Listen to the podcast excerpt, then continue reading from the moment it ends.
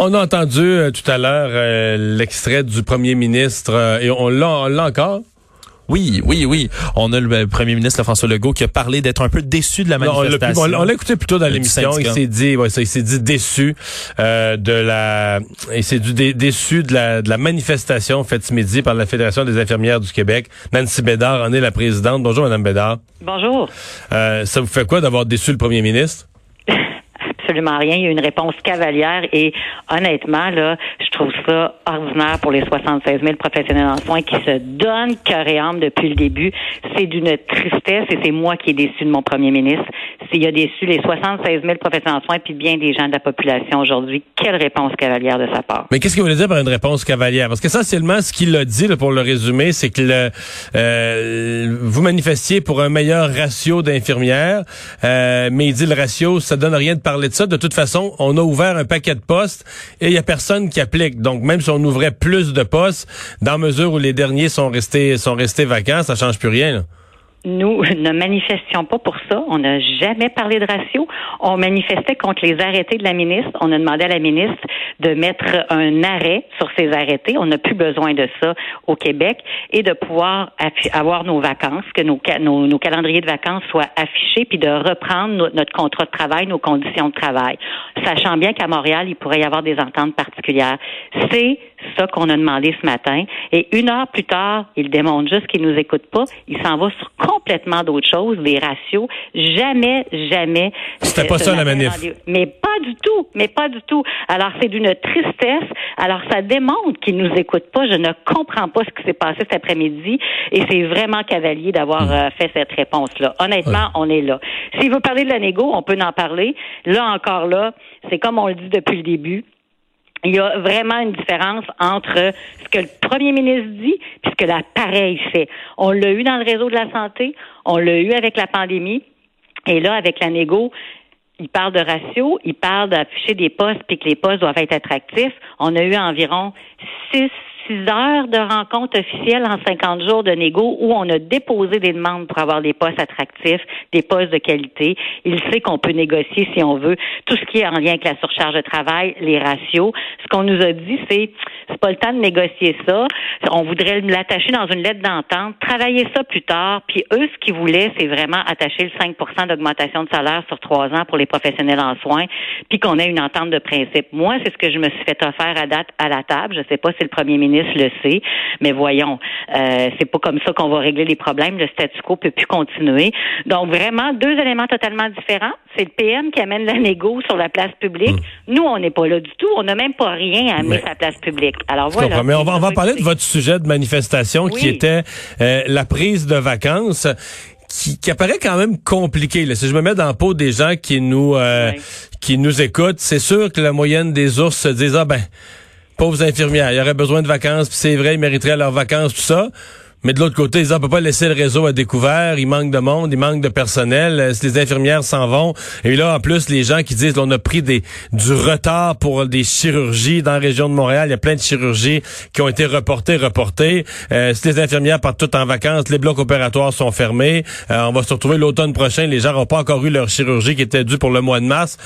Je mets les deux côtés dans la balance. Comment on réconcilie ça, là? Ben, parce que de tout temps, hein, avant la pandémie, on va se le dire, là, il y avait une crise depuis des années. Ça, c'est clair, là. Donc, on peut pas réparer actuellement ce qui était extrêmement euh, difficile avant. Fait qu'il faut pas mélanger tout ça. Donc, il y a une crise à Montréal actuellement, mais vous allez être d'accord avec moi là que quand on parle du Saguenay, quand on parle du Bas-Saint-Laurent, quand on parle de la BTB, quand on n'est pas là là, on est à peu près comme on verrait une crise en janvier, février euh, de certaines difficultés, d'influenza ou quoi que ce soit. Puis mais encore là, je vais vous dire que on reprend euh, les, les, les, chirurgies, tout ça. c'est bien correct là. C'est très compréhensible qu'on veut reprendre ça, mais on peut pas reprendre la vie en se disant, on va reprendre la vie mais sur le dos encore des professionnels en soins. On va, on va, leur contrat de travail sera pas appliqué. Ils n'auront pas de vacances.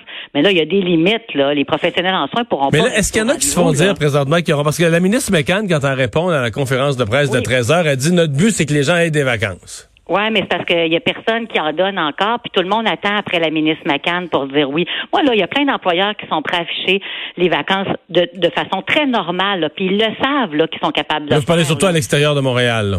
Ah oui, mais je vous parle de Montérégie, je vous parle de partout à l'extérieur de Montréal. Mais l'employeur serait prêt à afficher des vacances parce qu'il n'y a pas de problème, il n'y a pas de pénurie là. Mais là, il faut attendre les directives ministérielles parce que tout d'un coup, qu'ils nous disent une semaine, deux semaines, trois semaines, écoutez, là, ça pas, ça a juste comme pas de bon sens.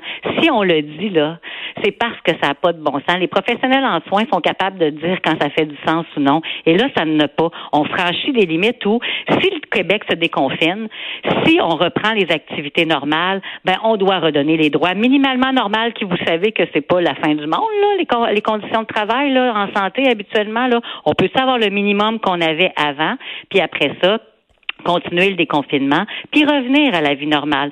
Je pense que ça, c'est du gros bon sens. Puis si on veut que les professionnels en soins soient là, puis s'il y a une deuxième vague qui réponde présent, ben là, hmm. on s'entend Vous ne pensez pas qu'il y a un risque que la population paye, par exemple, euh, je prends, je prends l'exemple des blocs opératoires fermés, là, pendant l'été, il n'y a pas de danger que qu'on soit pas capable de faire le rattrapage au niveau des chirurgies à cause de ça? Ben, de toute façon, c'est pas euh, le rattrapage pourra pas se faire tout d'un coup. Je pense qu'il faut que ça se fasse graduellement. Mais le prix à payer, c'est que si on réouvre tout ça, puis que les professionnels en soins tombent au combat, sont pas au rendez-vous, puis qu'ils sont mmh, fatigués, puis qu'ils font des erreurs, personne va être. Va, alors, on, on est là juste pour être pour faire en sorte que la population soit vraiment gagnante là-dedans. Mais pour qu'elle soit gagnante, je pense qu'il faut redonner un minimum aux professionnels en soins. Puis c'est le minimum qu'il y avait avant, les conditions de travail, avoir le droit des congés, avoir le droit des vacances. Puis la vie va reprendre. Et après ça, on va régler les problèmes qu'on doit régler qui étaient présents avant dans le réseau. Faut pas tout mélanger, là. Alors, faut pas se servir de cette crise-là pour dire on va continuer vraiment là, de, de, de, de, continuer les arrêter, enlever tous les droits des professionnels en soins parce qu'on est opportuniste. Ça nous aide à régler bien des problèmes du réseau. Non, ça va être désastreux pour les professionnels en soins et je vous le dis, la population y gagnera pas. Donc, ce qu'on est venu demander au ministre ce matin, c'est de redonner tout ça aux professionnels en soins. On va être là pour travailler, on va être là pour la reprise des travaux.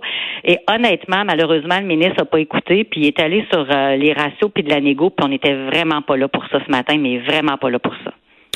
Madame Bédard, merci beaucoup. Merci. Au revoir. voilà, donc euh, elle est déçue elle aussi de son premier ministre qui euh, s'est trompé sur le motif même de la de la manifestation. On va faire une pause, on parle à Emmanuel Latraverse au retour.